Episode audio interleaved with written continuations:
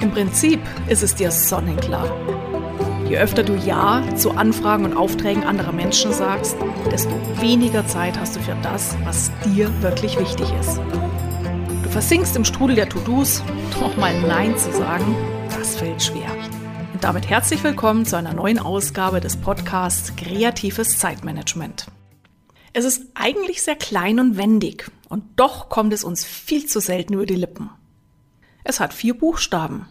Aber wollen wir es aussprechen, dann plustert es sich geschwind im Mund auf, wird eckig, sperrig und verheddert sich in zähen Gedankenfäden.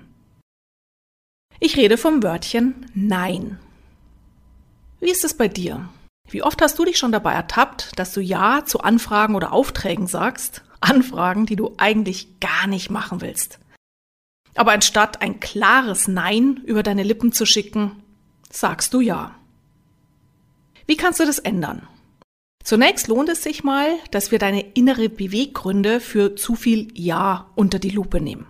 Denn wenn wir Ja sagen, obwohl wir eigentlich viel lieber Nein sagen würden, dann hat das in der Regel einen triftigen Grund. Möglicher Grund Nummer eins: Du befürchtest negative Konsequenzen, wenn du Nein sagst. Weil dir vielleicht Gedanken durch den Kopf gehen wie, hm, ich will den anderen nicht verärgern, ich will nicht egoistisch erscheinen. Wenn ich jetzt nicht helfe, dann hilft mir der andere vielleicht auch nie mehr. Oder möglicher Grund Nummer zwei. Besonders die kreativen Chaoten unter uns sagen ja gerne ja, weil eine neue Aufgabe auch irgendwie spannend ist. Weil sie Lust haben, was Neues zu lernen oder auszuprobieren und zack ist dein Kalender voll. Möglicher Grund Nummer drei. Du willst zu vielen Erwartungen gerecht werden. Gut, einige Erwartungen sind gerechtfertigt, weil diese Aufgabe vielleicht zu deinem Job gehört. Aber ich meine jetzt die eigenen Erwartungen an dich selbst, wie ich muss doch alles easy schaffen, was in meinem Alltag zu stemmen ist, nur keine Schwäche zeigen, wer rastet, der rostet. Oder möglicher Grund Nummer vier. Häufig sagen wir auch Ja, weil wir gerne Ja sagen, weil wir uns gerne kümmern, weil wir gerne für andere Leute da sind und weil ich mich einfach gut fühle, wenn ich anderen Menschen einen Gefallen getan habe.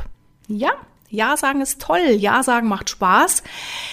Aber Ja sagen macht dann keinen Spaß mehr, wenn du merkst, dass du mit deinen eigenen Bedürfnissen viel zu kurz kommst. Wenn du merkst, dass deine eigenen Aufgaben permanent liegen bleiben, weil du dich um den Kram der anderen Menschen kümmerst. Und Ja sagen macht auch dann keinen Spaß mehr, wenn du merkst, dass deine Erholzeiten völlig hinten runterkippen, du keine Auszeit mehr hast, du ständig auf deinen Sport oder die Leserunde auf dem Sofa verzichten musst, nur um anderen Menschen zu helfen. Wie ist es bei dir? Sagst du häufiger Ja, obwohl du viel lieber Nein sagen würdest? Dann lerne mit den folgenden drei Schritten gesund und überzeugend Nein zu sagen. Schritt Nummer eins: Beobachte dich in den kommenden Tagen, was sich häufiger Ja sagen lässt, als du es eigentlich willst. Bei welchen Menschen, Situationen oder Formulierungen rutschst du automatisch in ein Ja rein? Bei welchen Menschen? Ist es deine Schwiegermutter, die Mutter, die eine Kollegin, der eine Vorgesetzte? Warum gerade bei denen?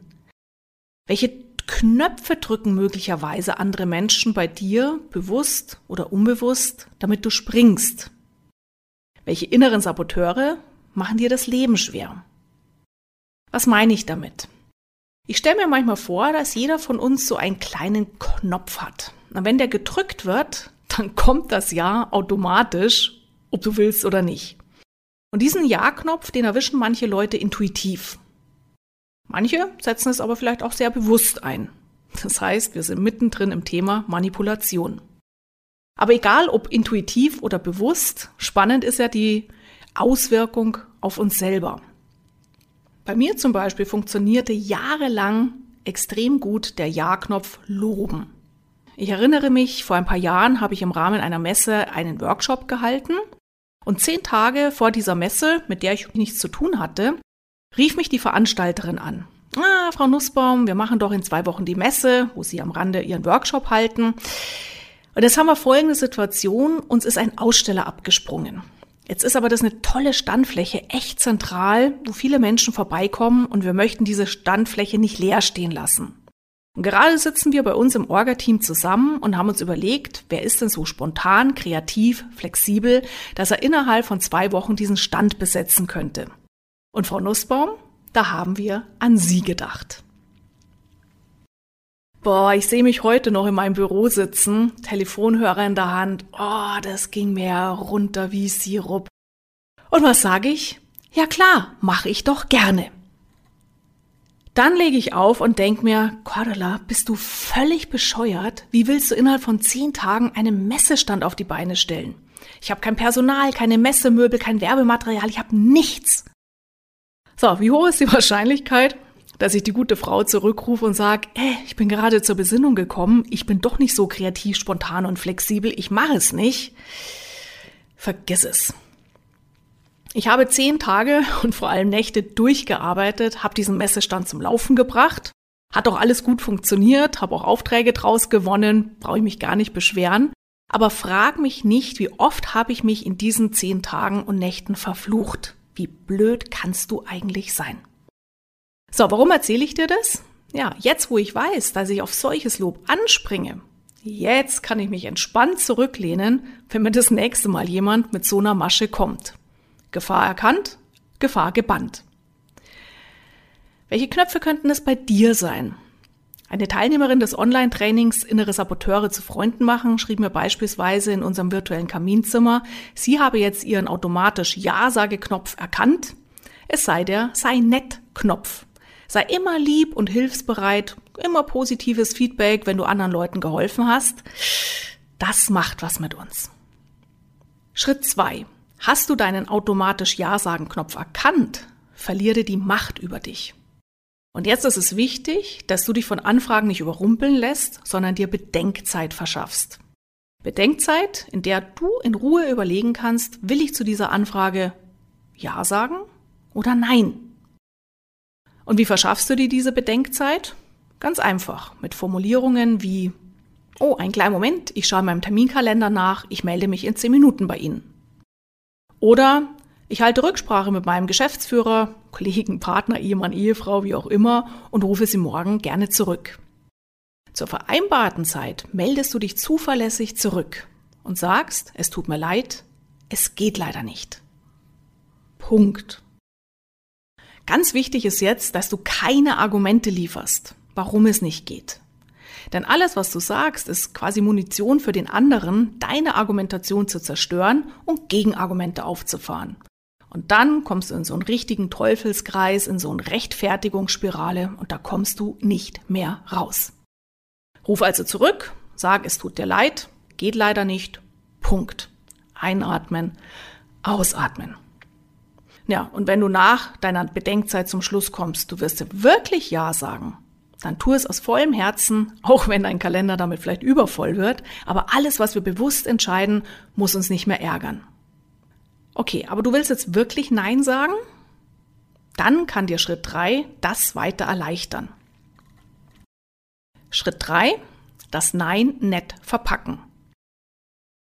Gerade wenn du ein netter, hilfsbereiter Mensch bist, dann wird es dir ein Herzensanliegen sein, ein Nein so zu formulieren, dass es der, die andere gut annehmen kann und dass eben keine Konflikte entstehen.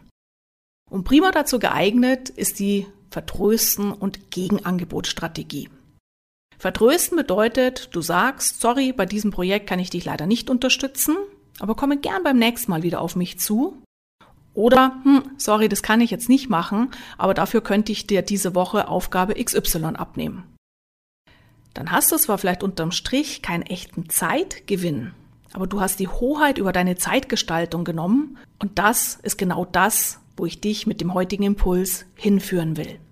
Denn mir geht's beim Nein sagen absolut nicht darum, dass wir alle ab sofort alle Anfragen abbügeln. Nee, es geht mir darum, dass du bewusst entscheidest, wann du willst was du willst und dass du bewusst entscheidest, wann will ich wem wie zur Seite stehen. Und wenn du das schaffst, dann wirst du erleben, dass du dein Leben in der Hand hast, dass du Gestalter deiner Zeit bist, dass du das in deinen Alltag reinpackst, was du möchtest und zu allen anderen Ansinnen sagst du klar und überzeugend, Servus mit mir diesmal nicht. Probiere es aus und wenn du noch mehr Tipps haben willst, wie du ein Nein geschickt verpacken kannst, dann lese gern mal meinen Blogartikel dazu. Den Link packe ich dir in die Show Notes. So, ich hoffe, ich konnte dir mit diesen Impulsen den Rücken stärken, es auf deine Art zu machen. Tauche gerne auch in meine weiteren Episoden hier auf dieser Plattform ein und hole dir maßgeschneiderte Tipps zu mehr Produktivität, Gelassenheit und Lebensfreude. Vielen Dank dir fürs Zuhören und vergiss nicht, verbiege dich nicht, mach es einfach auf deine Art. Mehr zu deinem persönlichen Zeitmanagement und deinem Erfolg findest du übrigens in meinem Blog glücksfactory.de, auf meiner Website kreativechaoten.com und natürlich in meinen Büchern und live begleiteten Online-Trainings.